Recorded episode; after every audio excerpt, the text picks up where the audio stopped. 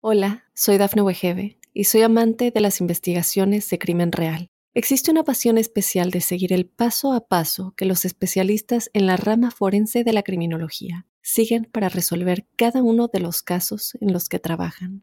Si tú, como yo, eres una de las personas que encuentran fascinante escuchar este tipo de investigaciones, te invito a escuchar el podcast Trazos Criminales con la experta en perfilación criminal, Laura Quiñones Orquiza, en tu plataforma de audio favorita. Buenos días, buenas tardes, buenas noches. Bienvenidos a un nuevo episodio de La Huella OVNI, este espacio en donde pensamos, reflexionamos, contamos historias y yo por lo menos yo no me caso con ninguna verdad absoluta, simplemente eh, doy argumentos de lo que conozco, de lo que he conocido, de toda la cantidad de gente tan sabia con la que he conversado y de todo lo que me ha tocado leer para hacer tantos, tantos documentales de misterios. Les doy los argumentos, les cuento las historias para que ustedes puedan sacar sus propias conclusiones.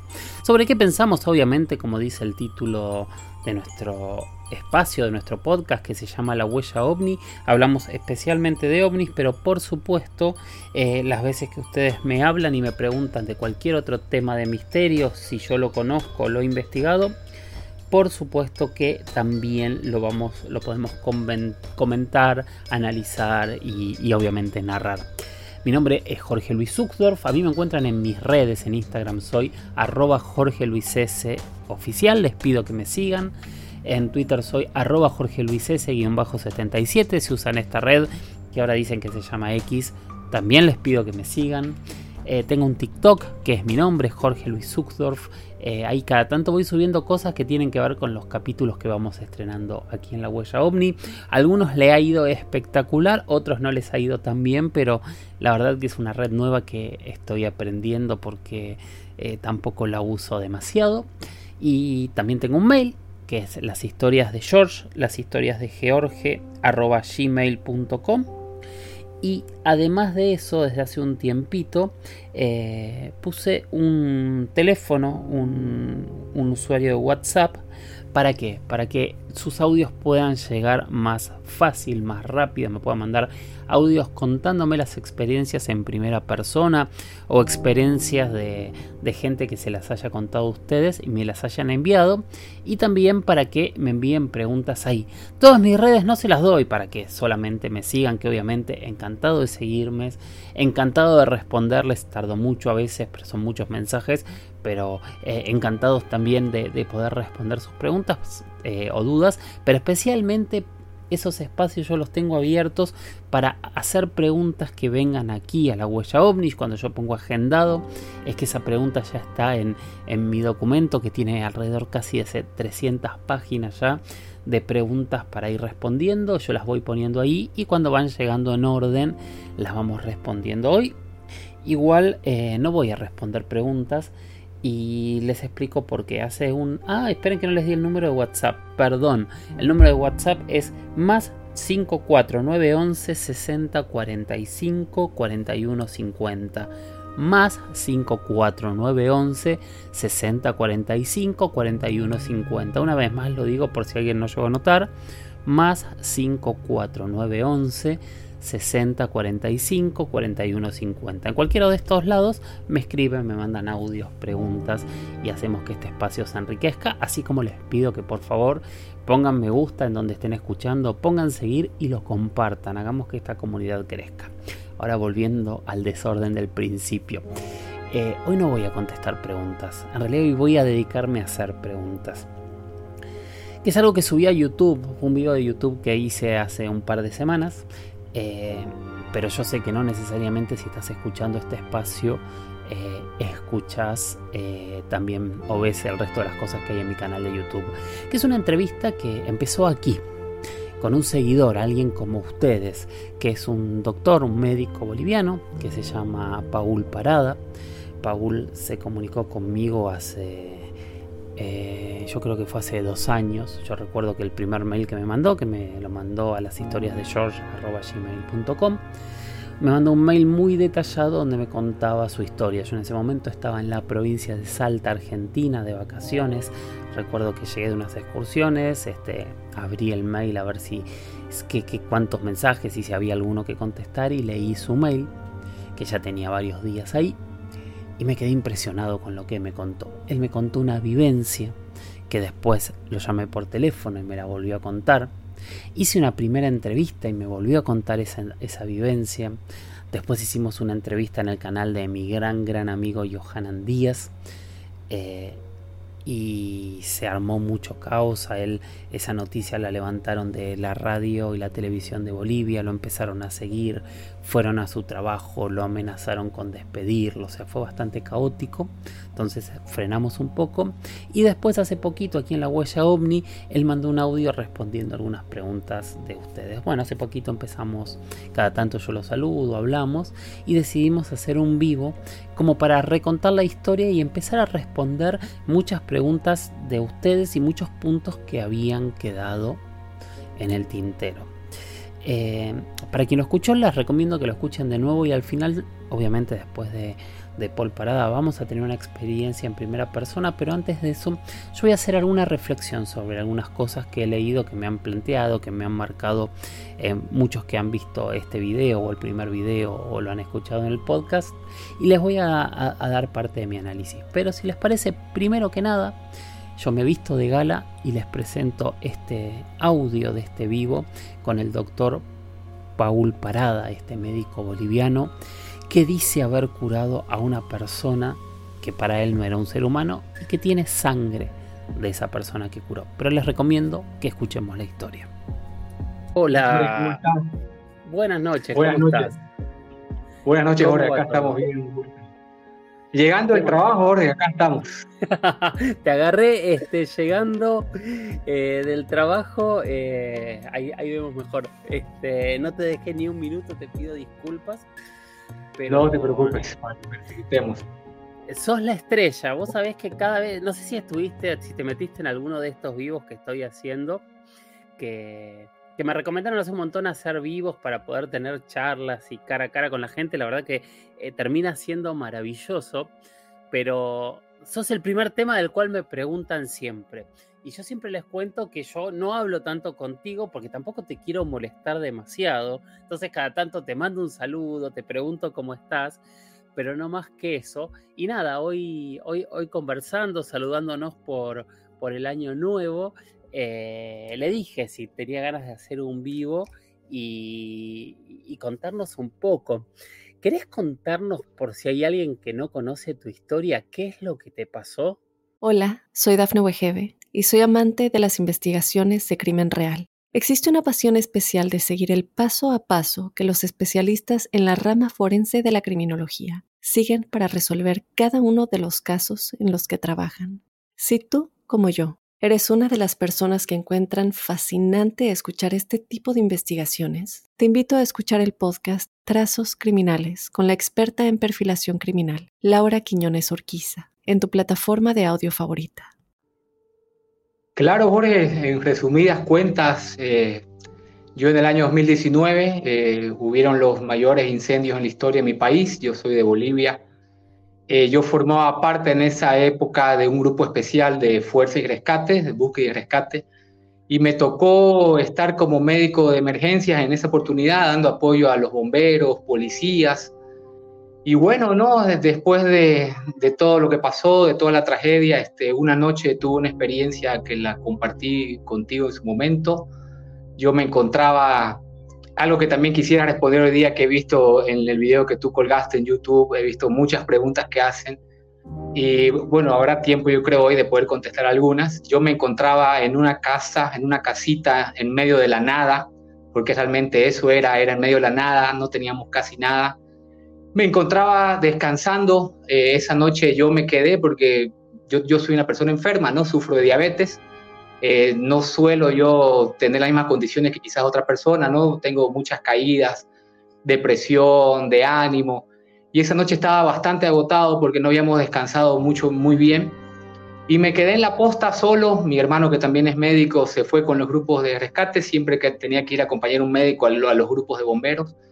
Me quedé, me salí a fumar un cigarro fuera de la casita, desgraciadamente un vicio malo que tengo. Me salí a fumar un cigarro fuera de la casa y a, lo, a la distancia, ¿no? Veo venir una persona, lo que nosotros diríamos un gringo. Eh, no me asombro de verme un gringo en medio de la nada, porque como te digo, estábamos en una emergencia nacional y había muchos grupos de bomberos de USAID, de Francia, de Suiza, de Estados Unidos, de Argentina. Era muy común esos días en esas zonas donde estábamos trabajando almorzar con gringos, con europeos, era algo demasiado común así que no me sorprendí de verlo. Yo supuse que era algún tipo de bombero, justamente algún equipo francés, algún equipo de Estados Unidos, así que no me sorprendí para nada. Llega esta persona, me encuentra fumando, yo todavía lo saludo y él en, perfecto español, ¿no? Me dice, este, hola, buenas noches, sí, necesito que me ayudes, yo lo hago pasar, normal, tranquilo, me sorprendo de su fluidez del español, porque entenderemos que con una persona gringa de, otro, de otra nacionalidad eh, al aprender el español tiene su cierta tonalidad o su cierto acento y esta persona no lo tenía, era un español bastante fluido, bastante aprendido. Pero lo hago, lo invito a pasar. Cuando decís que era un español fluido, estás diciendo que era un español eh, ¿de dónde? Porque a ver, todos tenemos acento, los argentinos eh, tenemos Exactamente, pero era como, como una réplica del acento de, la zona, de, mi, de mi ciudad, porque no tenía acento ni, ni español de España, ni, ni, mexicano, ni colombiano, ni el típico acentito argentino, ¿no? Era un, un español o un castellano súper neutral.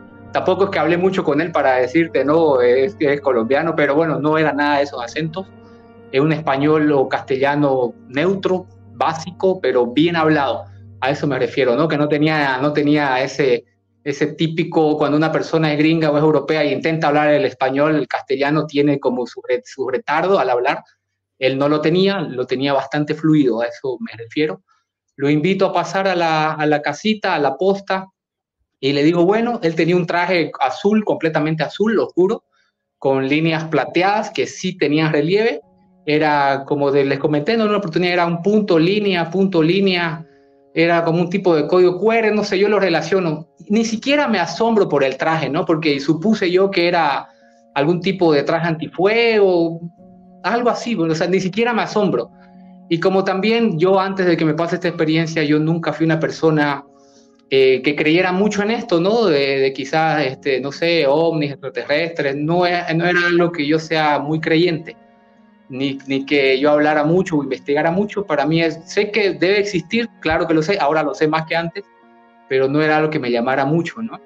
Y le digo entonces al, tipo este, le digo que, que, cómo le puedo ayudar. Y él me dice, tengo una herida.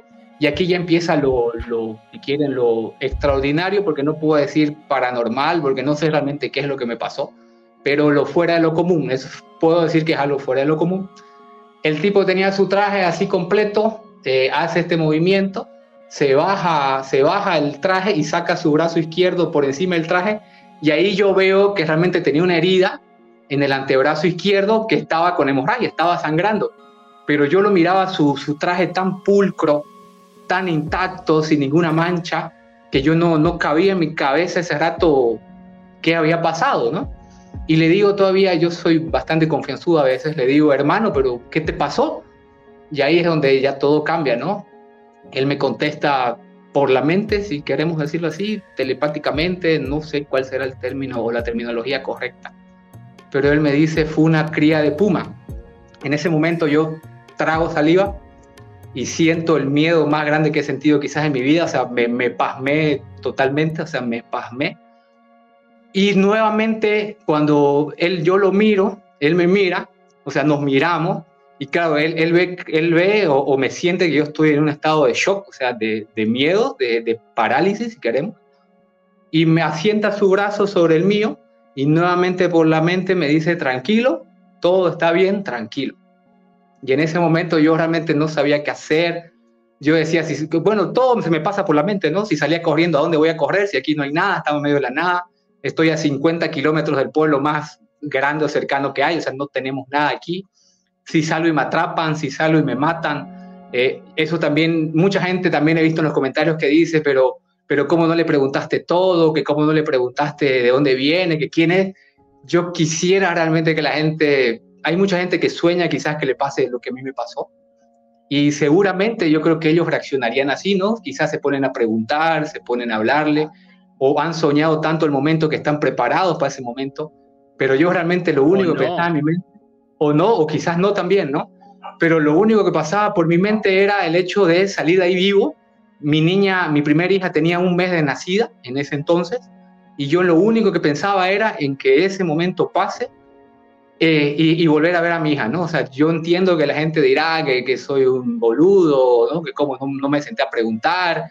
Mucha gente inclusive dice que por qué no saqué mi teléfono y me saqué una selfie con el tipo, o sea, cosas así que yo, o sea, no, no me pasó ninguna de esas cosas por la cabeza. Lo único que yo quería era hacer mi trabajo, que al final lo hice. En ese momento yo empiezo a hacer la limpieza de la herida, empiezo a proceder como tengo que proceder, eh, limpio la herida, limpio la zona, lo suturo, la piel de la persona, esta era un tejido como una piel normal, no había nada de anormal, tenía tejido adiposo, tenía grasa, había sangre, la sangre no era ni azul ni blanca, era una sangre común y corriente, si queremos decirle. Los, los suturé y en eso, como te dije, habré estado unos 40 minutos, una hora haciendo mi trabajo. Les realicé 8 puntos y en esos 40 minutos, por Dios, que lo único que se pasaba por la cabeza era no pensar nada porque yo tenía miedo de que él pueda pensar eh, lo, o saber lo que yo estoy pensando y actuar de alguna manera que a mí me perjudique. Yo agaché la cabeza, yo sentí que el, ser, el hombre, no sintió dolor. Eh, como te dije, de la desesperación, omití muchos pasos también de, de lo que debía hacer, pero lo hice. Lo curé, traté de tranquilizar, de estar la mente más en paz posible. Una vez acabo la sutura con el ser, me levanto, le armo un pequeño botiquín, le doy antiinflamatorios, le doy tabletas, le alisto gasas, le doy povidona, hago oxigenada, todo un botiquín como para que él pueda hacerse la limpieza. Y le digo, listo hermano, eh, te espero en unos días, puedes volver para que te haga el retiro de puntos. Si no vuelves acá, puedes ir a tal posta. Todavía le di las indicaciones de cuál sería el centro más cercano donde él pueda ir. Y trato de que todo sea lo más humano y fluido posible. Y en eso es donde él este, me dice, ya ahora sí con palabras, que se siente muy débil, que lo que a continuación voy a ver, que por favor no me asuste. Y ahí es donde digo, ¿no? Que los huevos, con el perdón de la palabra, ¿no? Los, se me subieron aquí. Y ahí yo realmente sí me asusté. Eh, estuve muy mal ese momento, la pasé muy mal, eh, porque no sabía qué venía. Yo realmente estaba asustado, temía por mi vida. Si bien es cierto que nunca sentí una mala intención de él, eh, no podía omitir que algo pudiera pasarme.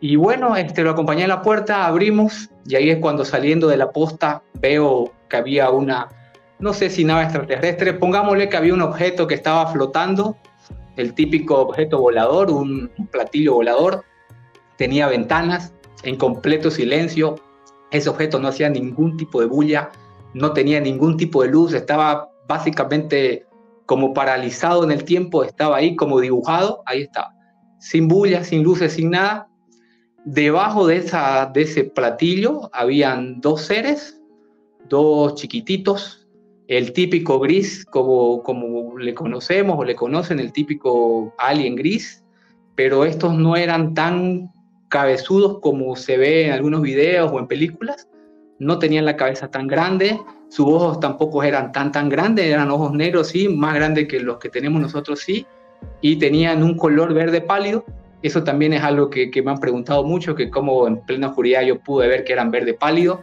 que en medio del bosque yo voy a ver los colores, pues eh, este bosque que, del que yo hablo, donde yo estaba, es un bosque seco chiquitano, lo que quiere decir que este bosque no tiene más de un metro, un metro y medio los árboles, y son secos, no tienen ramas. Es como si estuviéramos en un tipo de llanura que la luz de la luna nos ilumina completamente el paisaje. Y estos seres se acercan yo camino con él realmente, creo que es la vez que más miedo he sentido en toda mi vida. A ellos sí les sentía miedo. Yo sentía que ellos sí me podían hacer daño. Lo acompaño dentro, ni siquiera sé por qué caminé, con eso digo todo, o sea, ni siquiera sé por qué acompañé un poco al, al, tipo este. No sé si por cordialidad o porque me sentía seguro al lado de él. Y de ahí lo acompaño hasta una distancia prudente y decido darme la vuelta. Él me hace el gesto de Terminator, me hace ok, me dice gracias Paul, yo nunca le, le, dije mi nombre ni nada. Y yo me, me, vuelvo hacia, hacia la casita, entro, cierro la puerta y ahí digo, no, este, ¿qué, me, ¿qué ha pasado? ¿Qué es esto? Y ahí es donde se me viene toda la mente, ¿no? Debo ser la primera persona en la historia del mundo que tiene sangre de, de algo que no sé qué es, pero lo tengo. No lo voy a votar, lo voy a tener aquí. Nadie me va a creer esto. O sea, realmente la gente va a pensar que yo estoy loco. Me pongo a fumar como, como desgraciado mi cajetilla, no sé en qué momento me lo acabé. Y entré en un estado de parálisis, si queremos. Me senté paralizado, no supe en qué momento amaneció, amaneció. Eh, seguí fumando, daba vueltas y vueltas. Absoluto. Sí, en shock absoluto, pero en un shock eh, de parálisis, eso es, o sea, paralizado, porque si eh, yo, yo me acuerdo que fumaba y, temblaba, temblaba de, de, miedo, supongo yo. Y, y eso, lo que, que yo sentí miedo, o sea, yo podré ser todo lo que ustedes quieran, podré estar en rescate y todo, pero el miedo lo tuve. Y gracias a Dios no me paralizó el miedo como pudo, porque yo siempre he dicho y digo a la gente que formo, a la gente que capacito, que el miedo no es malo, ¿no? Porque el miedo nos mantiene alerta. Y eso hizo conmigo, ¿no? El miedo me mantuvo alerta. Tenía mucho miedo, sí, pero pude hacer lo que tenía que hacer, actué como tenía que actuar, no fallé, lo ayudé, lo alisté. Y también después de eso se me pasaron muchas cosas por la cabeza, ¿no? Como un ser que, que tienen ahí, no sé, un platillo que vuela, super tecnología, cómo necesita que yo le haga sutura con hilo, ¿no? O sea, tantas cosas que se me pasaron por la cabeza. Y eso, de ahí llegaron los grupos de rescate, le conté, la única persona que conté fue a mi hermano. Y me quedé así, estuve callado como unos dos, tres años. Eh, lo que sí tuve, no tuve ningún tipo de, de, radiación, ni vómitos, ni quemaduras, ni nada de esas cosas no tuve. Lo que sí tuve fue el tema de insomnios. Yo estuve muchos meses sin poder dormir. Me despertaba en medio de la noche, conciliaba el sueño 10, 15 minutos y me despertaba y, y lagrimeaba, o sea, lloraba. Y, y decía, o sea, no, nunca entendí qué fue lo que realmente me pasó. Fue algo muy fuerte para mí. Tardé tres años en querer compartirlo. Yo no compartí esa historia por, por querer hacer conferencias aquí o allá. Más bien esto me perjudicó porque en su momento cuando yo conté la experiencia contigo, eh, salieron notas en mi país, tenían millones de reproducciones, eh, tuve problemas en el trabajo. Sí, me despidieron de mi trabajo, me votaron, me decían médico alien, médico loco, perdí mi trabajo por contar esto, o y de ahí este, yo mismo te pedí a ti, le pedí, me acuerdo al señor Johanan que bajara la entrevista porque realmente yo me la pasé mal, la verdad que la pasé bastante mal ese, ese tiempo y no me arrepiento de haber contado porque realmente quizás ayude esto, eh, tengo todo, como siempre te lo he dicho, yo cargo todo. No me ha buscado ningún gobierno, no me han tratado de silenciar, no me han buscado hombres de negro, nada de eso ha pasado. No he vuelto a tener contacto con él, pero sí lo sueño. O sea, sí, sí hay veces que sueño la situación que me pasó y a veces no sé si es mi imaginación, si es el estrés postraumático de la situación, pero sí siento que me habla, ¿no? O sea, eso sí lo siento más no sé si es simplemente la imaginación que yo puedo llegar a tener o, o es un efecto postraumático de lo que viví. Y eso me ha pasado, ¿no? Realmente he vuelto a tener problemas con el sueño, lo he vuelto a tener, pero lo controlo mejor, ¿no? O sea, siento que estoy mejor preparado. Eh, no sé realmente qué fue lo que pasó, quién era el Señor, que si eso era de aquí, no era de aquí. Yo no tengo respuestas para eso. Yo solo comparto lo que me pasó, ¿no? Y eso y así viví mucho tiempo, ¿no? Hasta que decidí contar mi historia y lo hice, ¿no? Y, y bueno, mucha gente me ha escrito para hacerse la burla, como mucha gente también me ha escrito para apoyar, ¿no? Para decirme que le ha pasado cosas similares, eh, hemos podido conversar y, y, bueno, ¿no? Siento que de a poco, si bien no tengo la respuesta y quizás nunca tenga la respuesta de qué fue lo que pasó, pero estoy más eh, informado de las situaciones que pueden llegar a pasar efectivamente hay mucha gente que alucina con el tema este, ¿no? De las experiencias, o que dice que lo raptaron, que, que una cosa, otra cosa, que fue al espacio, que estuvo en Marte, que, que o sea, yo sé que hay mucha gente que alucina con este tema, quizás por llamar la atención, o no sé, ¿no? Pero también es cierto que hay gente que sí le ha pasado cosas y que son reales, ¿no? Y eso también es evidencia. Eso sería. sin duda, Sabar yo hace muchos años que hago este tipo de, programas y, tu relato es uno de los que más me, impresiona. De hecho, te puedo decir exactamente dónde estaba la primera vez que leí el mail que me mandaste, que yo estaba de vacaciones en Salta. eh, llego al hotel de un día de, excursión y, me puse a leer, estaba con mi esposa y no podía dejar de leer eh, y automáticamente te escribí, te dije, estoy de vacaciones, te, mando un WhatsApp la semana que viene para que hablemos tranquilos. Eh, nada, este es tu espacio. Hay mucha gente acá que está preguntando, hay un montón de preguntas que me hicieron por Instagram y hay un montón de preguntas que vos querés responder que has leído en todo este tiempo. Ahora tenés vos, así que si querés empezar a responder lo que, lo que sientas primero que tenés que responder o que quieras responder de todo lo que fuiste leyendo en este tiempo. Claro, lo, principal que creo que es lo que más han puesto en los videos de YouTube que tienes en tu canal, es el hecho de que me ponen, pero cómo no agarré mi teléfono, ¿no? Cómo no agarré el teléfono, cómo no filmé la nave, cómo no filmé el ser, cómo no le pregunté cómo se llama, quién es, de dónde viene. Y bueno, la respuesta a esa pregunta sería realmente yo no creo si alguien estuviera preparado para eso, o sea, realmente no lo sé. Yo nunca fui un fanático de este tema, o sea, jamás, no es algo tampoco que, que yo decidí investigar por mi cuenta eh, yo en ese momento, y es la respuesta más sincera que puedo dar a la gente, eh, yo en ese momento tenía miedo. Lo único que yo pensaba era en sobrellevar esa situación y poder volver a ver a mi niña.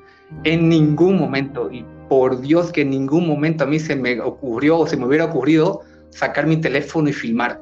Yo estaba en un estado de shock, estaba en un estado de incomprensión conmigo mismo, porque yo no sabía si realmente la situación que estaba viviendo era real era un montaje, yo no sabía qué era lo que estaba pasando, hasta que realmente pasó todo con el ser, ¿no?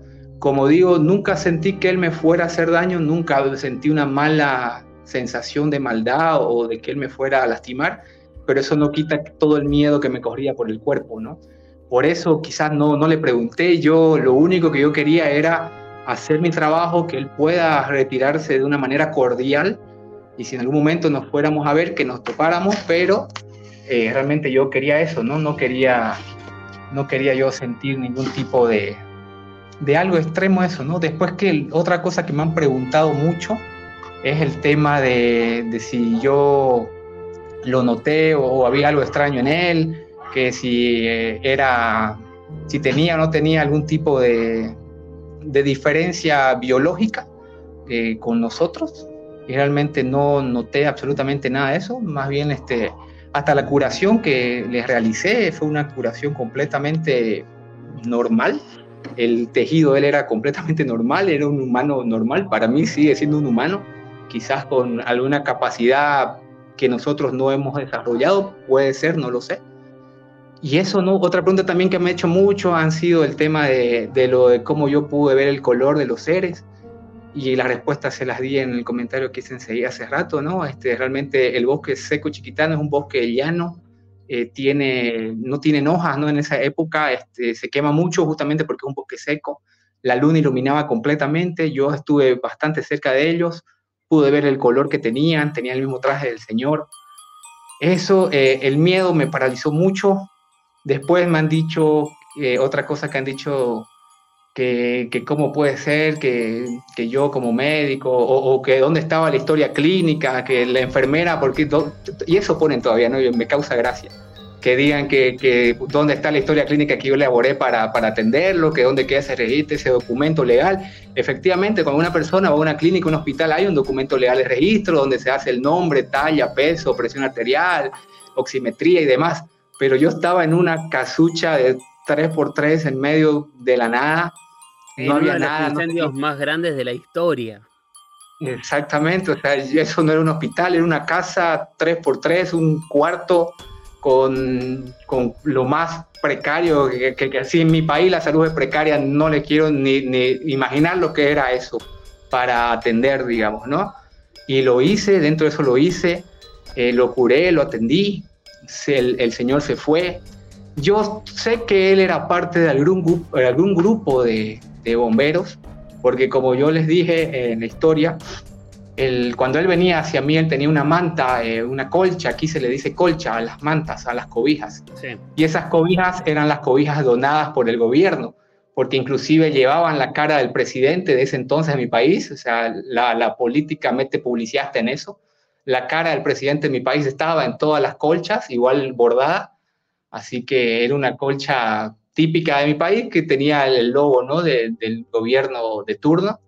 Y esa es la manera que él haya conseguido esa manta, haya sido de que sea parte de algún equipo de bomberos, porque esas mantas las entregaban en los puntos de acopio, donde, donde uno pudiera pedir agua, mantas, comida. Así que yo siempre creí y creo que él era parte de algún grupo de, de los bomberos que estaban ahí.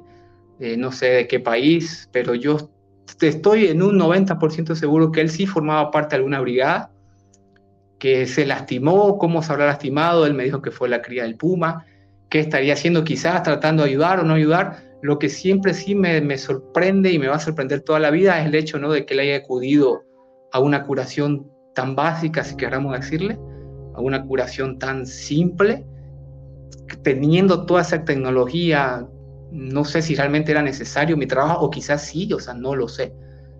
Y eso no ha sido de las cosas que más me han preguntado, ¿no? De, sobre todo el tema de por qué no le pregunté, que por qué no me senté, que por qué no charlé con él. Y yo lo único que realmente hacía en mi mente era no pensar eh, estupideces, si queremos, porque por la cabeza se me, pensaba, se me pasaba también, y si ahorita agarro, eh, peleo con él, eh, trato de asfixiarlo, por ahí me va a matar, no me va a matar, o sea, todas esas cosas pasaban por mi mente absurdas, ¿no? Porque son cosas absurdas, pero pasaban por mi mente, yo trataba en ese momento de pensar cualquier otra cosa, escortejas, exparejas, cualquier cosa que no vaya relacionado a lo que yo estaba viviendo.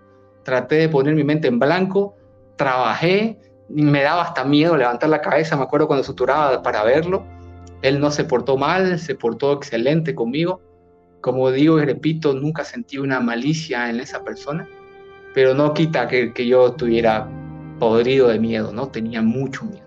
Y más aún cuando pasa todo lo que pasó con los seres. Y bueno, no, eso. Lo que sí es raro y que también siempre me quedó la duda es el tema de, del tiempo, ¿no?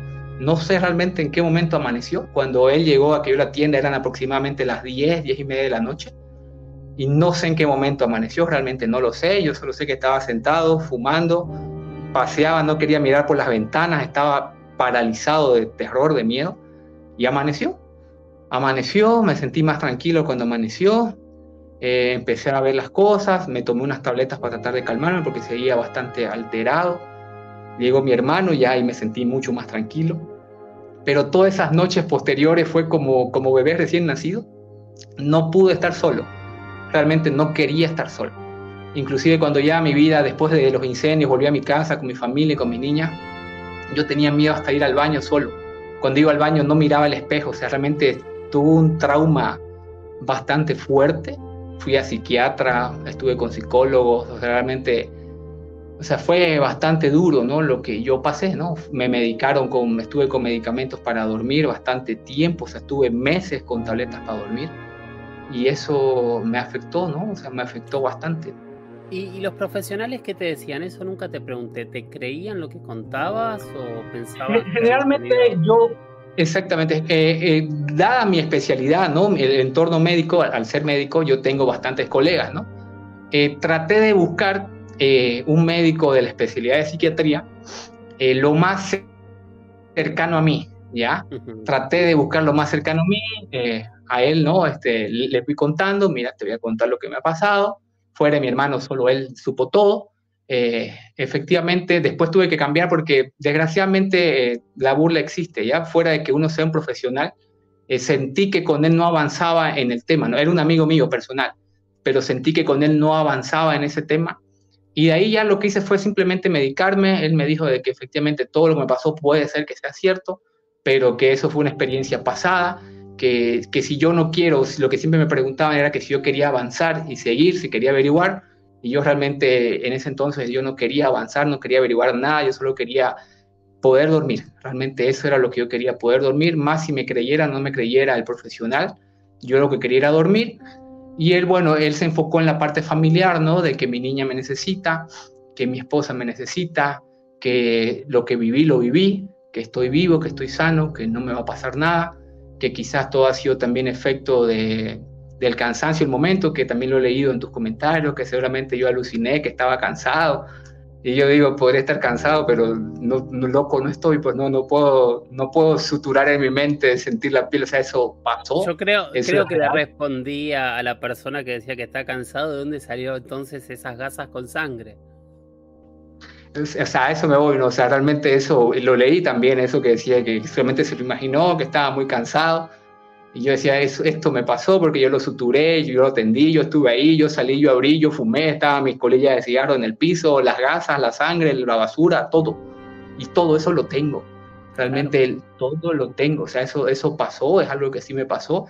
¿Qué, ¿Qué habrá sido? Si es un ser de aquí, de allá, no lo sé. Quizás, como digo, nunca lo sepa pero una experiencia que yo quise compartir, fue real, y bueno, no, eso, eso me dejó bastante, bastante, como digo, no tuve bastante trauma posterior a eso. Es que es muy fuerte, yo creo que es una historia fuertísima. A ver, vamos a ver, eh, eh, yo puse en Instagram qué preguntas habían, a ver. Eh, la primera pregunta que hay es, ¿qué pasó con, con, la sangre? ¿Qué pasó con los primeros análisis que hiciste? Y si, obvio, lo que acabas de contestar, que todavía la tenés.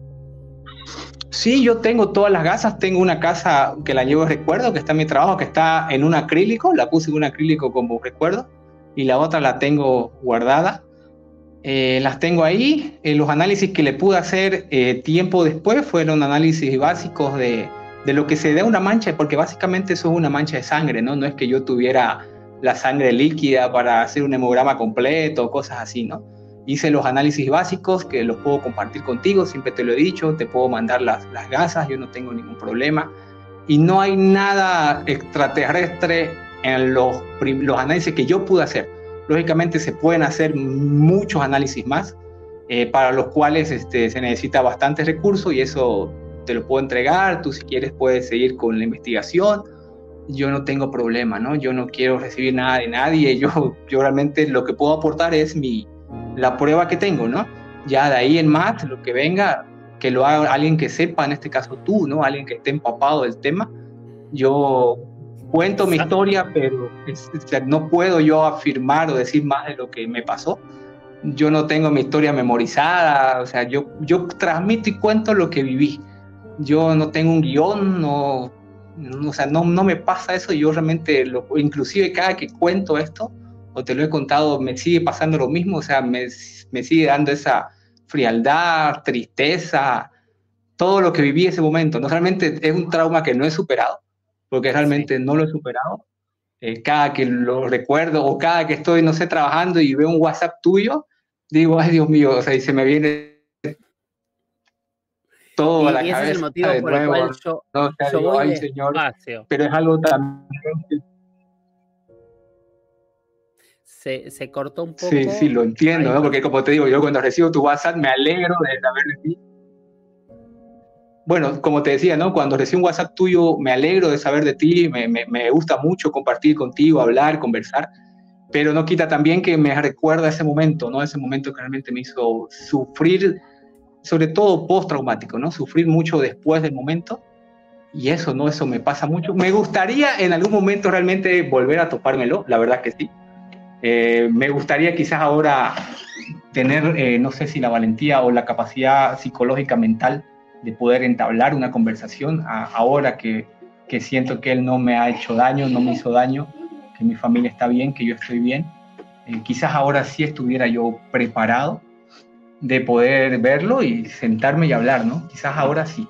En su momento yo solo sentía miedo, pero ahora sí me siento en la capacidad física, mental y psicológica de, de si en algún momento llegar a verlo yo en un futuro, de poder mirarlo y decirle hola, ¿no? O sea, charlar, entablar una conversación. El miedo de seguramente me, me, irá a dar, pero sí estaría más preparado de lo que quizás lo estuve en esa ocasión, ¿no? Fue un golpe mira, han pasado tantos años, ya casi cuatro años de ese momento, y, y sigo con miedo cada que cuento. No, no, yo lo, la verdad lo entiendo, por eso yo voy despacio en esto, yo sí quiero profundizar mucho esto, pero eh, la verdad es que cuando empezamos y avanzamos, Eh, por eso opté por, por ir despacio, escribirte muy de vez en cuando y mi idea es sí empezar a avanzar, que un poco es la pregunta. La última pregunta que me hicieron recién, que es la primera que voy a responder porque me la hacen a mí, dice, este relato ya lo habías puesto en un programa anterior. Mi pregunta a ti es qué inquietud sin respuesta te quedó pendiente sobre esta historia. Eh, dice Dionel Caballero. Dionel, en realidad para mí hay muchísimo para seguir charlando, pero básicamente cada vez que hago un vivo, la mitad de las preguntas me preguntan por Paul y cómo está. Entonces, por eso, esta es la primera vez que hacemos un vivo compartido. De hecho, estuve hasta hace cinco minutos tratando de entender cómo se hacía. Eh, pero un poco es eso, es que él pueda compartir y poder leer. Eh, tengo un montón de, otras preguntas, pero vamos a ir. ahora yo las puedo contestar. vamos a ir por acá, por el chat de, YouTube, porque en realidad son quienes nos están escuchando ahora. Eh, que yo fui viendo un poquito. La primera pregunta que yo vi la hizo una amiga, una investigadora que es parte de un grupo argentino que es, es parte de quienes yo sé que van a tener que estar investigando porque es un grupo que investiga científicamente de una manera asombrosa, que son Fénix 4. Ella es este, María Cecilia Disumo, que de hecho ya puso varios mensajes ahí. Cecilia, que es una ídola, que dice, eh, que pregunta, ¿el color de la sangre en la ropa cambió de color? ¿Hay algún cambio evidente hoy? Eh, el único cambio que hay es, como les digo, es una... Es más, puedo compartir contigo enseguida que, terminemos esto, puedo mandarte las imágenes, las fotos, eh, puedo sacar fotos del teléfono y te lo comparto. Es una típica mancha de sangre, la decoloración normal que, que tiene cualquier que, tipo de sangre que se va tirando más café, se hace más cafecito y queda impregnado en la gasa, ¿no? Obviamente no es el color rojo intenso que tenía en su momento, ¿no? Es una mancha de sangre tirando de café para abajo. Y no es un, no, yo que, bueno, yo que manejo sangre todos los días de mi vida, es una mancha normal, común, no hay nada de, fuera de lo común, si queremos decirle, en, el color de, la mancha de sangre. Claro. Eh, Kinshi pregunta si después del suceso vos contaste que habías tenido sueños, pero lo que él pregunta es si tuviste eh, algún mensaje. La verdad que no tuve ningún mensaje. Lo que sí tuve en mi cabeza por muchos meses fueron el raya punto raya, la, la, la idea loca de querer escribir raya punto raya punto raya punto. Eso sí lo tuve, lo sigo teniendo. A veces inclusive me da un poco de, de vergüenza con, no sé, yo estoy con, con mi pareja cenando y, de la nada, ¿no? Agarro ahí un, eh, bombillo, una bombilla con la que tomamos refresco y empiezo ahí a, dibujar en la mesa donde estoy, ¿no? O sea, ahí a punto, o hacer por lo menos en la malla que estoy haciendo, y ahí como que caigo en mí de que digo, ¿qué estoy haciendo? O sea, qué boludo. Y ahí vuelvo, como que vuelvo en mí, digamos. Es lo único que tuve, no tuve ningún mensaje, ¿Y, no, no me dijo nada. La verdad que no, o sea, para, ¿para qué? Que no, no, te voy a mentir que nunca lo hice. Las veces que escribí, que debo tener mis, mis garabatos en mi clínica, ¿no? Que en mi clínica que sí tengo varios garabatos, pero a veces digo, ¿realmente será un mensaje? ¿O será que yo simplemente recuerdo lo que vi en la ropa? O sea, nunca, como te digo, no es algo que me, que me preocupe, o sea, no es algo que yo diga, Dios mío, si no resuelvo esto, no voy a vivir. Este, no, no me pasa eso. Yo realmente me enfoco mucho ahora en mi trabajo, en mis niñas. La curiosidad la tengo, la tengo mucha curiosidad de, de poder compartir también contigo eso, ¿no? Con gente que sepa más que todo, ¿no? Imagínate que yo le dé eso a, a, una persona que no esté entendiendo el tema, va a creer que yo estoy fumado, estoy loco, hasta drogado, me han dicho que me drogo, o sea, imagínate al punto de que hay gente que me ha insultado diciendo de que, que le compartan lo que fumo, ¿no? Que quieren tener esas experiencias igual. E, bueno, más bien manejo... E, ese es un comentario barato eh, que se hace todo el tiempo.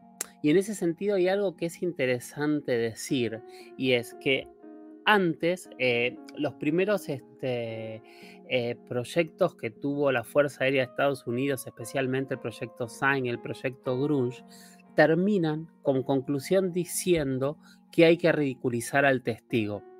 La NASA el año pasado cuando da su primera conferencia para hablar de los UAP, tres veces durante la conferencia dice, tenemos que dejar de estigmatizar a los testigos porque los testigos nos están diciendo algo importante y si los estigmatizamos se van a callar.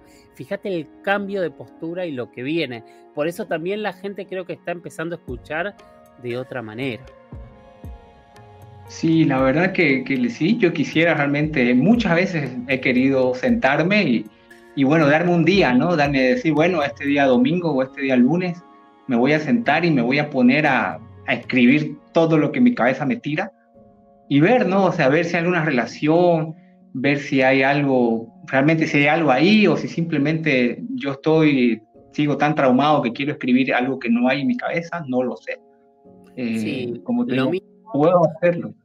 Lo mismo que me habías dicho que ibas a dibujar, ¿dibujaste o no dibujaste? Es lo que siempre, claro, como te lo he comentado, o sea, realmente es lo único que yo puedo decir fuera de, de que no pude dormir y que me traumó, es el, es el tema de los símbolos, del raya punto raya que hasta hoy día, digamos, este, como te digo, hay veces que me chispoteo, que estoy cenando, almorzando, y con lo que tenga en la mano, sea un bombillo, eh, un, cosito de chupete o lo que tenga, eh, sin querer, queriendo, empiezo a, a, dibujar, por más que no se note, o sea, por encima de una mesa o donde esté, empiezo a hacer eso, raya punto, y hasta que ya digo, epa, este, ¿qué estoy haciendo? ¿no? O me para la persona que está conmigo, ¿no? Me dice, ¿estás bien o qué pasa? Y yo a veces digo, no, no, todo está bien, pero yo en mi cabeza, claro, digo, ¿qué me pasa a veces? ¿no? Es algo que te quedó ahí adentro. Por ahí hay que ver si, si, en Morse significa algo, habría, habría que, que, verlo, este, qué, es lo que hay. Bueno, Mariela Monzón te manda muchos saludos a ti a tu familia y agradece que estés acá. Eh, estoy pasando los mensajes que no son preguntas. Eh, Paola Real dice, ¿por qué tenías miedo? Creo que hablaste bastante de esto. Eh, Pero claro, lo puedo responder. El, miedo que yo tenía realmente iba generalizado en un 100% a, a, mí y a mi familia. Yo, no, mi, niña no tenía ni 30 días de nacida cuando yo viví esta experiencia. O sea, yo me he ido a los incendios cuando mi hija tenía un día y horas de nacida, yo me tuve que ir porque eh, tengo un juramento, yo sirvo a, mi país también, o sea, soy parte de un equipo de búsqueda y rescate y, y en mi deber era ir también a ayudar, ¿no? Y lo único que yo quería en ese momento era que la situación termine. Yo lo que quería era que eso pase, que yo quede bien, porque en mi cabeza solo pasaba, y si aquí me pasa algo, si me secuestran, si yo muero aquí, ¿qué va a hacer de mi niña? ¿Qué va a hacer de mi esposa? ¿Quién va a ver por ellas? No la voy a ver crecer a mi hija. Realmente eso era lo que a mí me tenía mal. El hecho de, si yo no hubiera sido padre en ese entonces o, o tuviera alguna responsabilidad, yo creo que hubiera sido distinto porque hubiera sido hasta más canchero, hubiera dicho qué pasa acá, pero no. Yo pensé mucho en mi hija. Yo solo quería que esa situación pase, yo poder terminar y ir a mi casa, ver a mi niña, abrazarla, besarla y vivir la vida, ¿no? Realmente creo que uno aprecia más su vida cuando está en situaciones de riesgo, peligro. Y yo realmente lo único que quería en ese momento era que todo eso pase y yo poder ir a ver a mi hija. Era lo único que yo quería en mi cabeza y dije, bueno, si lo atiendo a este hombre, si yo lo ayudo, no creo que sea tan cojudo de lastimarme, pues no, o hacerme algo, lo que siempre pensé, ¿no? Así que dije, bueno, me tranquilizaré, lo voy a ayudar, voy a hacer que esto pase rápido y que si tiene que pasar algo que pase, y si no va a pasar nada, que se acabe esto, que se vaya el Señor agradecido conmigo por ayudarlo. Y listo, yo voy a ver a mi hija. Yo solo pensaba en mi hija. El miedo que yo tenía era por la situación, porque yo no creo que haya una persona en este planeta que no se asuste si le, le hablan por la mente, no lo sé. Quizás haya gente que esté preparada, pero yo no. O sea, yo realmente no estaba preparado para eso, ni para nada de lo que viví. Pero no me paralizó tanto como yo pensé, ¿no? Me mantuvo el miedo, me mantuvo muy alerta yo miraba a todos lados, y sentía que me respiraban la nuca, pero era simplemente miedo, ¿no? Después ya todo lo que pasó me dio mucho más miedo y todo pasó, yo creo, eh, me traumó, sí me traumó, pero estoy aquí, ¿no? O sea, realmente no me hicieron daño, no me llevaron, no me secuestraron, no me hicieron nada, hasta donde yo sé, ¿no? Porque también a veces la gente me hace dudar. He visto muchos comentarios que dicen, este, seguramente lo han raptado y él no sabe esas pérdidas, lapsos de tiempo. Y yo digo a veces en mi cabeza cuando leo esos comentarios, no digo, pucha, puede ser, ¿no? Porque realmente yo no sé en qué momento amaneció, o sea, no tengo noción de qué momento amaneció. O simplemente fue que estaba tan consumido por el, miedo que todo pasó tan rápido y, amaneció. O sea, no lo sé. tampoco me he hecho regresiones, no, no he entrado a grupo de meditación, no he hecho nada de eso. Yo he vivido mi vida lo más normal dentro de lo posible y eso hice. No, es que es impresionante. Eh, a ver, vamos a seguir como para poder responder algunas, porque tampoco te quiero quitar mucho más tiempo. Eh, Rosy, este, hacía una pregunta que ya creo que está súper contestada, que era eh, si tenías miedo y si te gustaba repetir la, experiencia.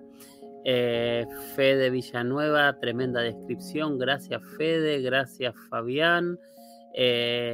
Giorela dice... Eh, que debe haber sido una pesadilla que ella te cree. María Carrasco dice, al igual que dice Paul, no se entiende porque con esa tecnología fueron a pedir ayuda, es cierto, es interesantísimo ese tema. Me acuerdo que cuando lo hablamos, Lourdes Gómez decía que, que, para ella era una especie de puesta en escena de ellos. ¿Te acordás que en la entrevista con Johanna lo dijo? Hola, soy Dafne Wegebe y soy amante de las investigaciones de crimen real. Existe una pasión especial de seguir el paso a paso que los especialistas en la rama forense de la criminología siguen para resolver cada uno de los casos en los que trabajan. Si tú, como yo, eres una de las personas que encuentran fascinante escuchar este tipo de investigaciones, te invito a escuchar el podcast Trazos Criminales con la experta en perfilación criminal, Laura Quiñones Orquiza, en tu plataforma de audio favorita. Sí, recuerdo muy bien que hablamos eh, María Carrasco, bueno, esto es lo que acabo de leer. Eh, bueno, si te volvieron a contactar, lo único que estás teniendo es sueños, es lo que contesta. Ah, se contestan solos, mira. Eh, claro, porque ya son. Beatriz dice: ¿Por qué pensás que fuiste elegido para esto? Si es que pensás que fuiste elegido, ¿no? La, la, verdad, yo no creo ser un elegido, o sea, como mucha gente piensa. Yo creo que estuve en el lugar correcto para ellos, en el momento correcto, en la situación correcta, porque tranquilamente pude haberme ido con mi hermano, con mis grupos y, y bueno, no, y nada de esto hubiera pasado. Pero creo que estuve en un lugar donde tenía que estar, en el momento que tenía que estar y para lo que tenía que estar, más no creo que fuera un elegido, lo pudo haber hecho yo como cualquier otro médico que esta noche hubiera estado ahí y me tocó a mí. Eh, eso, ¿no? Quizás yo tendría, tendría más fortaleza mental porque no soy una persona que se suele quebrar. Realmente no me quebro de una manera fácil. Eh, y eso, ¿no? O sea, realmente yo, yo, creo que quizás otra persona en mi lugar, otro médico, no sé, quizás hubiera salido corriendo de ahí, eh, hubiera gritado, se hubiera desmayado, no sé, pues no tantas cosas que hubieran podido pasar. Pero yo estuve ahí, ¿no? O sea, dentro de, dentro de todo lo que viví, eh, estaba muy consciente de todo, muy alerta de todo. Yo miraba aquí, miraba allá, miraba arriba, miraba abajo y empecé a suturar y pensaba, bueno, hago esto rápido, lo más profesional que pueda, salgo vivo de aquí, veo a mi niña, ok, vamos, y seguí, ¿no? O sea, seguí, hice lo que tenía que hacer eh, me, temblaba todo el cuerpo, sí, más, más bien mis manos. En ese momento de sutura pude hacer todo lo que tenía que hacer. Y sí, yo creo que todo eso, no me siento elegido. Siento que mm, estuve en un lugar donde tenía que pasar algo que pasó, que indiferente de que hubiera sido yo el que hubiera hecho la atención u otra persona, eh, lo hice, ¿no? Ahora que, que sea elegido, no, ya eso es otra cosa, ¿no? He tenido mucha gente que me, me ha invitado a grupos de, de auras, ¿no? a grupos de vivencia espiritual. Y yo los escucho, respeto mucho esos temas, eh, pero no es algo en lo que yo realmente quisiera involucrarme porque yo he tratado mucho tiempo de alejarme de toda esta situación porque sí es algo que me afectó, pero no tengo miedo de hablarlo ahora, ¿no? Eh, puedo responder, puedo compartir. Eh, me gustaría, lógicamente, que esto llegue más, que se pueda investigar lo que tengo, como te dije, yo no tengo ninguna intención de, brindar conferencias en mi historia de aquí por allá, que me paguen o cosas así, porque inclusive esto desgraciadamente también se ha vuelto un lucro, ¿no? Hay mucha gente que, que, ha inventado historias, creo yo, más no sé si fuera así. Hay mucha gente que ha inventado historias para irse por aquí, por allá, vender entradas, hacer libros y demás, ¿no? Pero a ti te considero una persona muy seria en lo que es investigación, que es lo que haces, por eso me atreví a escribir porque tú investigas, ¿no? O sea, tú no, no dices o sí o dices no, o sea, tú investigas.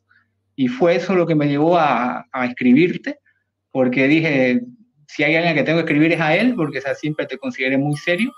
O sea, tú no tienes la verdad, ni nadie creo que la tiene, pero sí me, me, me llamó a mí el hecho de escribirte, el hecho de tu imparcialidad en ese tema, ¿no?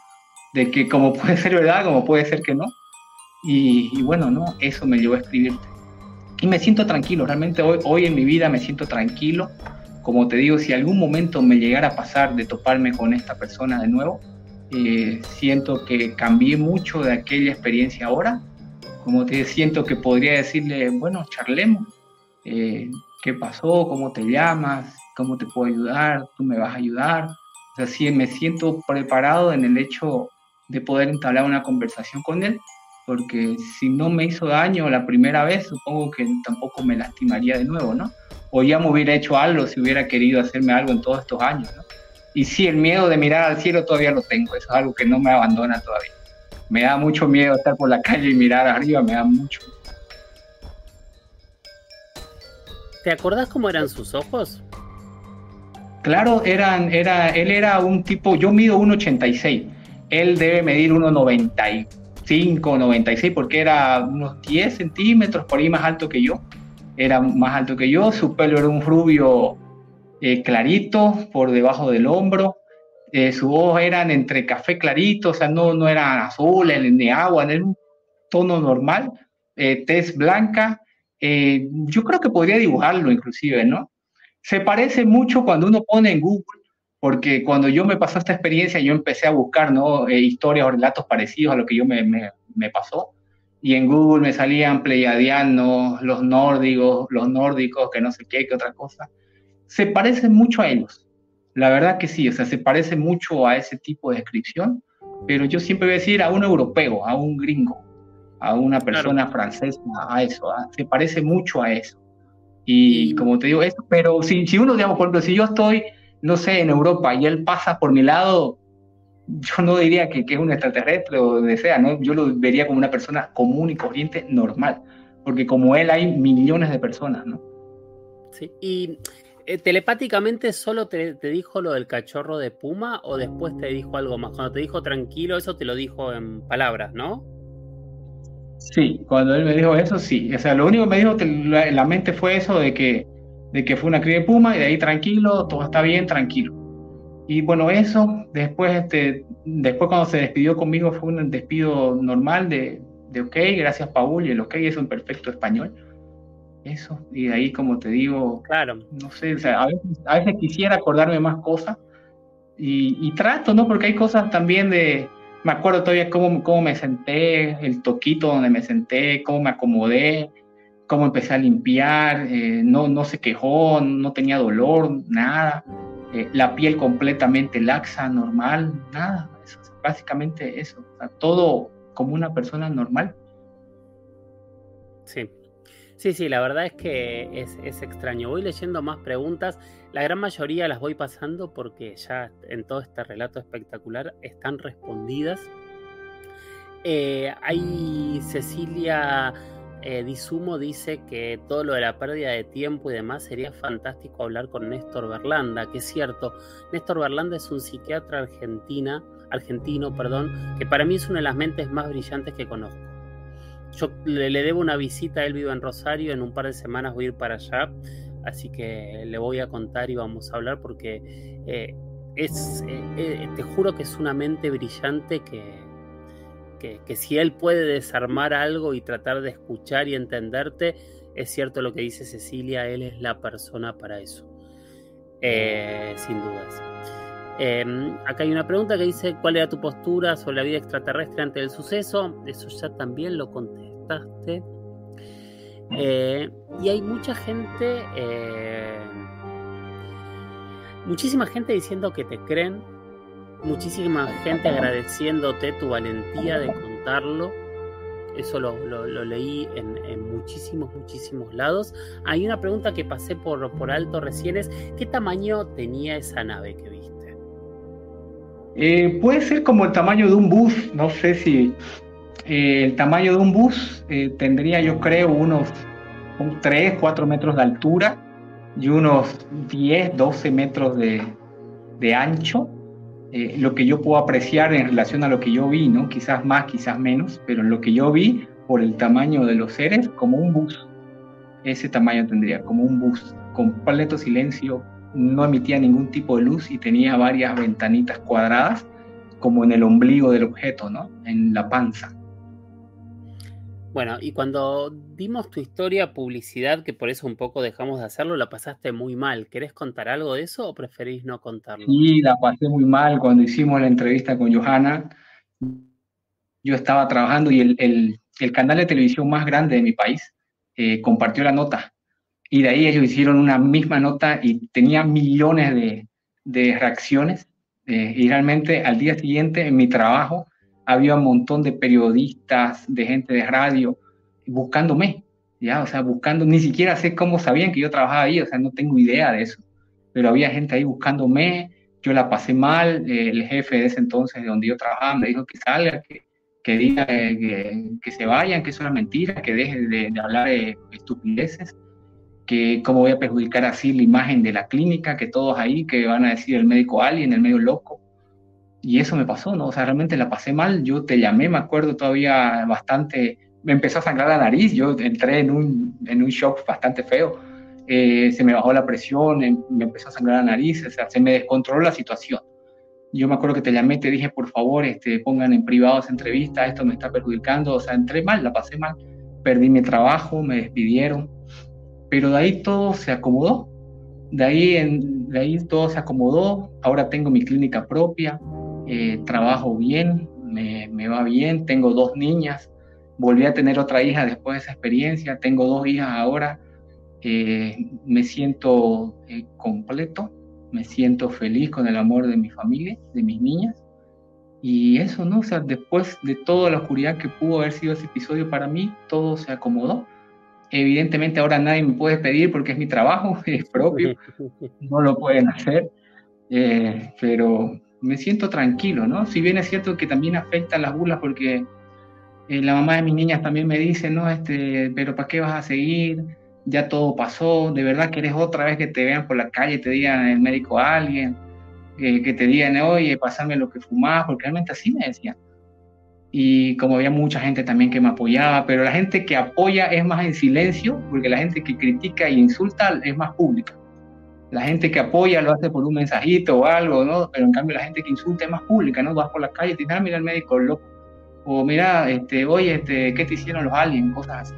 Y bueno, como yo manejo bastante bien el de ese tema, o sea, a mí no me suele afectar mucho, pero en ese entonces lo hacía también por mi familia, ¿no? Porque esto repercutió también en mi esposa, ¿no? Y fue algo que, se complicó, pues más bien ahora ya está tranquilo. Definitivamente, el tema es que yo siempre pienso que es miedo. El miedo lleva a, que la gente sea cruel. Cuando la gente no tiene respuestas, la gente tiene miedo y por lo general terminan reaccionando así. Es, es triste, pero, pero es bastante así. Sí, correcto, es cierto. Este, bueno, y una última pregunta y te dejo ya libre porque después de todo el día de trabajo debes estar muerto y, y nada. Este, la idea es poder seguir teniendo charlas y ahora sí. Como digo, ahora yo encantado, yo puedo, si quieres tú me dices qué día, hacemos otro live con más tiempo, yo encantado, ¿no? Yo no, no tengo el miedo que tenía antes. Seguramente lo que voy a hacer ese día es inventar, uff, voy a invitar a algunos investigadores, amigos, que desde que vieron la entrevista están desesperados por hacerte preguntas, eh, como Fernando Silva. Hay, hay cuatro o cinco eh, eh, grandes investigadores que, que, están desesperados. Lo vamos a hacer en mi canal para que, que, mi canal es mucho más humilde que todos ellos, para que sea tranquilo y que no tengamos tanta repercusión. Pero si te parece, sí, pues, me, me, parece correcto. Inclusive a mí me han ofrecido hasta plata, Jorge, hasta dinero por, por dar entrevista. Yo decía, Dios mío, ¿a qué grado va a ser esto? Me escribieron un montón de canales de varios países. Me ofrecían, yo le decía, ahorita no, realmente ahorita no, porque era la época cuando pasó, ¿no? Yo le decía, no, no, y yo, me ofrecían, me ofrecían dinero, una cosa, que te envío los pasajes, venite mañana acá. Me, ofrecieron pasajes para irme a México, para estar allá. Y yo decía, o sea, yo realmente nunca quise contar eso por ningún beneficio, o sea, realmente más bien siento que al principio sí me perjudicó, perdí mi trabajo, Pero este, nunca, nunca busqué eso, no busco eso. Yo simplemente desde la comodidad de mi hogar, de mi casa, donde pueda brindar, charlar contigo, contigo me siento cómodo, ¿no? Y lo haría y lo voy a hacer, ¿no? Más no, más seguir en todo eso, sí puedo aportar las pruebas para que tú sigas y eso, ¿no? Eso yo sí me comprometo en eso. Yo creo que este año vamos a poder hacerlo. Eh, yo el año pasado en algún momento, ¿te acordás que te dije que había pensado que hubiese sido fantástico eh, ponerte en inexplicable, pero después de toda esa repercusión decidimos parar y hacer las cosas tranquilos? Eh, el tiempo está siempre de nuestro lado y, las cosas hay que hacerlas bien, a tiempo y de la manera que se tienen que hacer. Soy un convencido de eso, porque es un poco lo, que sabes vos también, porque sé que, que, me escuchás y que ves lo que yo hago, mi planteo siempre es este. O sea, yo hay dos cosas que para mí son fundamentales. Es hacernos las preguntas correctas y después estos temas, aparte de grandes preguntas, lo que, lo que tienen como la tuya son historias maravillosas. Esas historias maravillosas es las que creo yo que entre todos tenemos que escuchar. Ese, ese, ese es mi plan y, siempre con mucho respeto, o sea, yo siempre traté de, darte tu espacio, de hablar despacio, de hablar poco y de, ir escuchando y de también correr de, corrernos de la agresión, que lo hago yo mismo, o sea, cuando hay una agresión en, en alguna de mis redes, yo suelo responder eh, con el mismo nivel de agresividad siempre. Eh, y siempre que me hablan con respeto, respondo con el mismo nivel de respeto. Tratando de no dar espacio. O sea, yo a la agresividad trato siempre de no darle espacio, porque como dice Kinshi, no es miedo, es ignorancia. Y la ignorancia, lamentablemente, se transforma en miedo, y el miedo es peligroso también. Entonces hay que siempre hacer las cosas de buena manera. Bueno, te decía que tenía una última pregunta, que es la de María Carrasco, que dice si viste alguna impresión en la nave, algo similar a lo de punto raya. Y después por acá, eh, antes de que respondas, eh, Mariela dice que salió del chat y se fue a buscar en código Morse que es punto raya punto y dice que es TET. Habría que ver qué significa TET o si había más rayas y más puntos como para buscar ese texto. Bueno, ¿le viste algo a la nave? Esa es la última pregunta. No, la verdad que no, no, no vi ningún tipo de, de lo mismo código o, bueno, del punto raya punto en el, en el traje, no había nada de eso. Era una nave completamente, bueno, quizás tenga, ¿no? No sé, ¿no? Yo, yo estoy diciendo lo que vi. Eh, era una nave completamente gris plateada, si queremos de color plateado. Sí se veían las ventanitas porque era, había un contraste entre el, el color y las ventanas, por eso eran bien cuadradas y no, no, no vi si era, tenía o no tenía algún tipo de impresión la nave, eso no, no lo vi. No puedo decir que tenía o no tenía porque realmente no lo vi. Yo cuento y comparto lo que he visto, ¿no? O sea, no, no vi si tenía o no tenía. Eso sí, no, no pude apreciar. Tampoco es que miré mucho la nave, ¿no? Fue como mirar y bueno, agachar la cabeza para... y peor, ¿no? Porque o sea, miro la nave, agacho la cabeza y veo algo peor.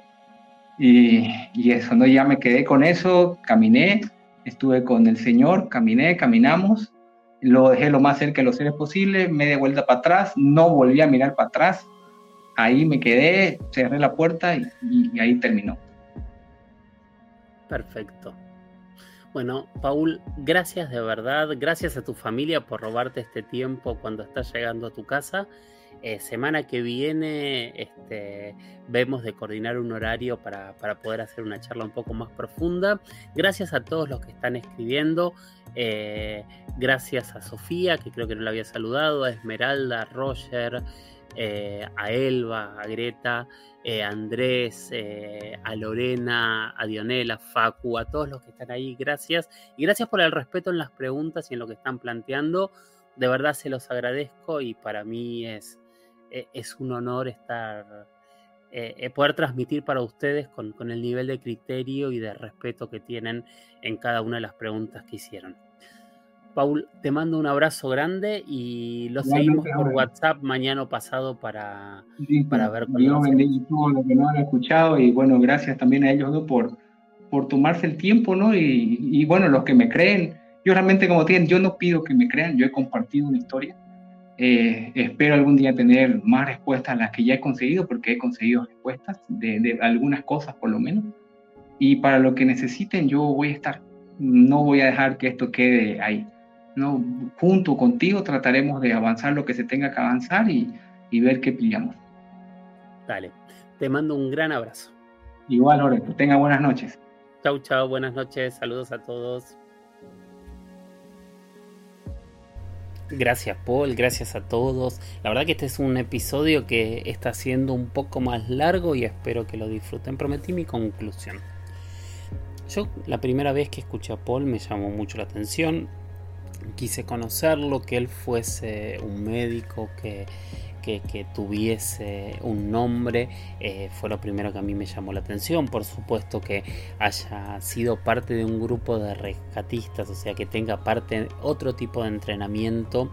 Eh, para mí son puntos donde se lo transforma, se lo convierte en algún tipo de, de testigo de élite, por supuesto, no es cualquier persona hablando, es una persona que se está jugando prestigio, que de hecho tuvo mucho problema y que tiene eh, entrenamiento para, entender lo que ocurre, más allá que cualquiera entendería que es extraño lo que le cuenta. Em, como segundo punto, todas las veces que he hablado con él, el relato siempre se mantiene exactamente igual y yo no tengo dudas de que él vivió esta historia. Eh, a mí, como saben, me cuesta mucho, me cuesta por, lo que yo pienso y porque tampoco tengo las pruebas en la mano, tratar de definir qué es lo que él vivió. Pero la verdad es que yo no tengo puntos de desconfianza en lo que él me cuenta y creo que hay que buscar una explicación que la deba haber para tratar de entender qué es lo que le pasó allá en el 2019, no hace tanto tiempo tampoco. Fuera de eso, él describe cosas que eh, cuando uno se pone a analizar las conocemos.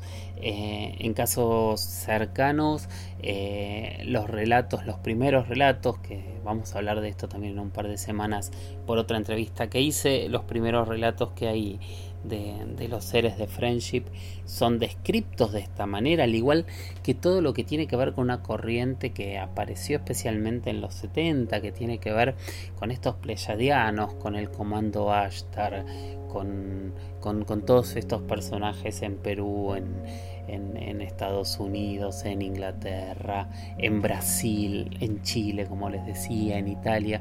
Estos personajes muy rubios, muy altos. Eh, generalmente hay descripciones similares eh, en, torno a los trajes.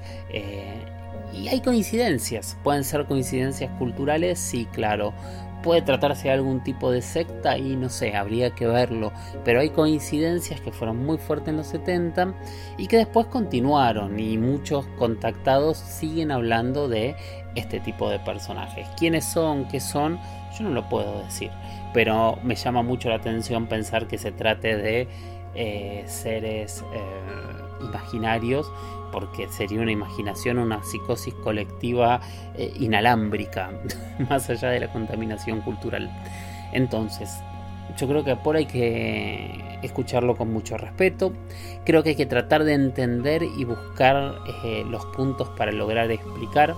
No sé si los estudios más complejos van a dar algo distinto, porque lo primero que él se sorprendió es que todo lo que vio, lo que cosió y los primeros estudios que él hizo sobre esa sangre son humanas. Pero esta persona, según él cuenta, primero le habló eh, telepáticamente y después él lo vio subirse a una nave, o por lo menos acercarse a esa nave con unos seres pequeños, que también los seres pequeños al lado de estos seres rubios coinciden en muchísimas historias. O sea, hay links de, de este tipo de historias también hay links de, comunicaciones telepáticas, no sé si dentro de estos seres no lo he encontrado. También hay historias, como muchos han dicho de Rendelham, eh, en donde eh, la comunicación a través de un código Morse o un código similar al Morse eh, quiso decir algo. Y es probable, y mm, lo vamos a seguir investigando y vamos a seguir conversando ¿Qué necesito de ustedes? Que ustedes difundan esto, compartan la historia para que esta historia se vuelva más fuerte y sea más sencillo abrir las puertas que hay que abrir para poder, para poder continuar con la investigación. Hasta aquí llegamos con el tema de Paul Parada, quien yo hoy considero un amigo y espero pronto viajar a Bolivia para poder conocernos personalmente. Ahora vamos a ir con una experiencia en primera persona, porque desde que tengo el WhatsApp se ve que es más fácil y están llegando más experiencias en primera persona. Les sigo rogando que las envíen al más 54911 60 45 41 50 más 5911 60 45 41 50 y ahora vamos a escuchar esta historia que vino desde España. Hola Jorge Luis. Hola, soy Dafne Wegebe y soy amante de las investigaciones de crimen real. Existe una pasión especial de seguir el paso a paso que los especialistas en la rama forense de la criminología siguen para resolver cada uno de los casos en los que trabajan. Si tú, como yo, ¿Eres una de las personas que encuentran fascinante escuchar este tipo de investigaciones? Te invito a escuchar el podcast Trazos Criminales con la experta en perfilación criminal, Laura Quiñones Orquiza, en tu plataforma de audio favorita. Te saluda Raúl desde Madrid, España. Eh, aquí pues yo ya saliendo del trabajo y siempre cada vez que me desplazo para casa, siempre... Eh, escucho tu, podcast, tu programa, La Huella OVNI. Y hay muchas cosas que tratas y de verdad que son muy, no digo entretenidas porque no, no entretiene, impacta, eh, te llena de, de, cultura, ¿no? Eh, que es algo que últimamente está, se está difundiendo bastante. Eh, hay, hay cosas que sinceramente que están ocultas y pues no es que sea la verdad absoluta, sino que es algo que está escondido, ¿no? Eh, y yo sé que estas cosas, si están escondidas, pues es por algo. Ah, he oído hace poco que dijiste, no, que hay, si hay un trato con el Pentágono, de los extraterrestres con el Pentágono, entonces los extraterrestres también han accedido a ocultarse, ¿no? Si hay, si hay un trato, ¿no? Y pues eso no lo sé. Si realmente hay un trato entre extraterrestres y algunas personalidades o entes o organismos de, de este planeta, pues bueno. Pero hay tantas cosas que se. que, que han ido apareciendo, ¿no? Si tú te pones a pensar, hace 40 años, ¿Te has puesto a pensar que existiría el Bluetooth? ¿No? ¿O te has puesto a pensar que en los años 80, bueno, yo tenía 10 y algo de años, era un niño, yo veía Star Wars o veía este, algunos programas de estos japoneses, ¿no? En el que a través de su reloj, del reloj pulsera, podían ver una imagen, ¿no? Y ver eso era increíble ver eso era increíble, ¿no? Ver, a, hablar a tu reloj, que en, el reloj hay una pantalla pequeña y puedas hablar a alguien, ¿no? Ahora está en el móvil, los, relojes lo hacen, eh, existen tantas cosas, los hologramas de Star Wars. Los hologramas de Star Wars que tú decías, esos hologramas, ¿no? Increíble, ¿cómo puede ser posible aquello? Pero luego te pones a pensar eh, de hoy en día y dices, pero si hoy hay hologramas, ¿no? Por ejemplo, hace como 5 o 6 años atrás, eh, aquí se presentó, un, se hizo un concierto, ¿no? Con las imágenes en holograma de María Calas, ¿no? Y, y es que la realidad era tan, tan, tan, era tan, tan casi palpable que parecía que la mujer estaba viva, ¿no? Estas tecnologías, obviamente, tanto el Bluetooth como los hologramas o tantas cosas que hoy en día se está presentando, eh, yo no sé de dónde viene. Yo tuve un profesor de electrónica pura y dura hace tiempo que decía que Irán, me dijo así, eh, te digo el año 91, yo cursaba la universidad, y dijo algo muy cierto este profesor, eh, muchos decían que estaba loco, pero era muy bueno muy bueno, muy bueno. Incluso me acuerdo, me habló del código de barras, que también tiene un origen. Eh, bueno, el tema es que me nos decía sobre la electrónica. El año 91 nos dijo así, ¿no? La electrónica es tan maravillosa, pero, pero a, nuestro, a nuestra capacidad, decía él, tiene sus límites, decía él. Tiene sus límites. Pero irán apareciendo tantas cosas, irán apareciendo cosas que, que te preguntarás, ¿realmente somos nosotros? ¿Tanta capacidad tenemos para ir creando tanto, tanto, tanto, tanto? Recuerdo dijo eso. Hoy existe lo que ya te he comentado, irán apareciendo. ¿no? Por último, él en plan así, chascarrillo, en plan broma, dijo, aquí unos 100 años probablemente yo ya no exista, dijo el profesor. Podremos eh, teletransportar, teletransportarnos de un lugar a otro, que los viajes en avión o los viajes en coche ya no, ya ya no serán tan indispensables, ¿no? Tanto está eh, creciendo la tecnología que sinceramente da un poco de miedo. ¿Por qué? Porque la mente del hombre avanza, crea, inventa, pero otros lo utilizan para otros, fin, para otros fines, ¿no? Los chinos inventaron la pólvora para, para adorar a sus, a sus deidades, sus fiestas, pero por ahí llegaron los europeos y lo utilizaron para otros fines. ¿Es así? Bueno, eh, hay mucha tecnología que yo trabajo en electrónica y veo cosas pues que a veces escapan, escapan a, digamos a la comprensión. Pero bueno, ahí están. Hay cosas que de la electrónica que yo principalmente yo puedo tocar puedo modificar, pero hay otras cosas no. y te preguntas así, ¿no? Eh, dices, ¿y esto de dónde ha salido? ¿No? ¿Y esto cómo se hace?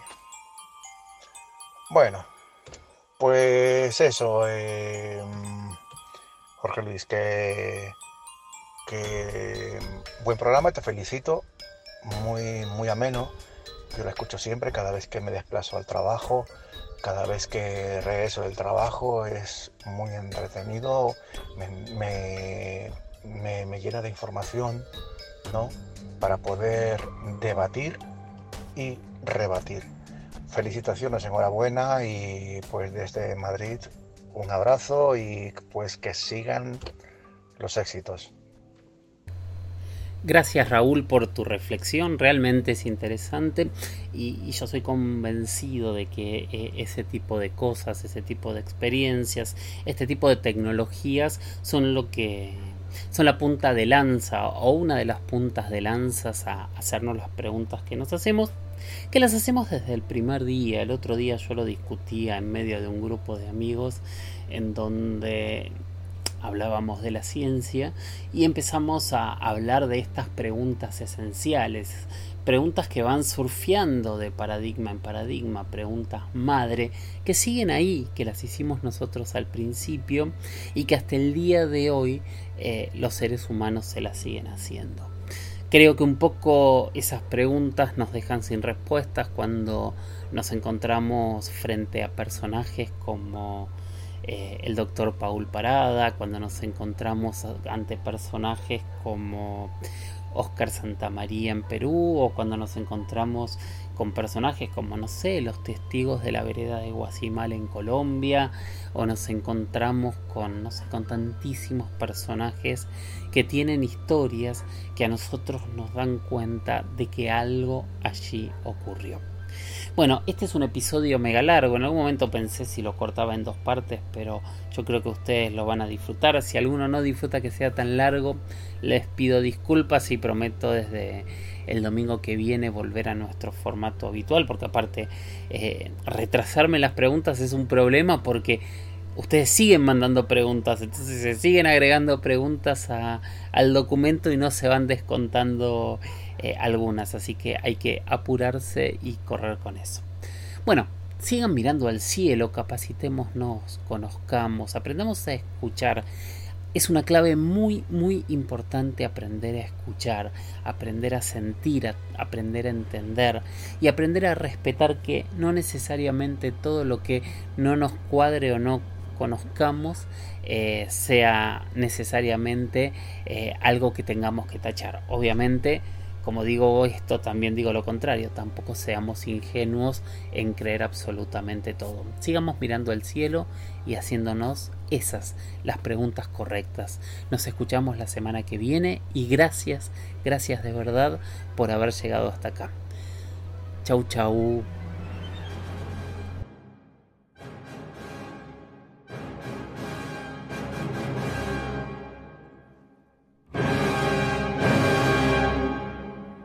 Hola, soy Dafne Wegebe y soy amante de las investigaciones de crimen real. Existe una pasión especial de seguir el paso a paso que los especialistas en la rama forense de la criminología siguen para resolver cada uno de los casos en los que trabajan. Si tú, como yo, eres una de las personas que encuentran fascinante escuchar este tipo de investigaciones, te invito a escuchar el podcast Trazos Criminales con la experta en perfilación criminal, Laura Quiñones Orquiza en tu plataforma de audio favorita.